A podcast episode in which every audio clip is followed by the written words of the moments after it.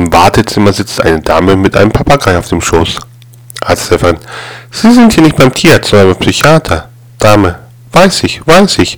Ich komme ja auch wegen meines Mannes. Er bildet sich ein, ein Papagei zu sein.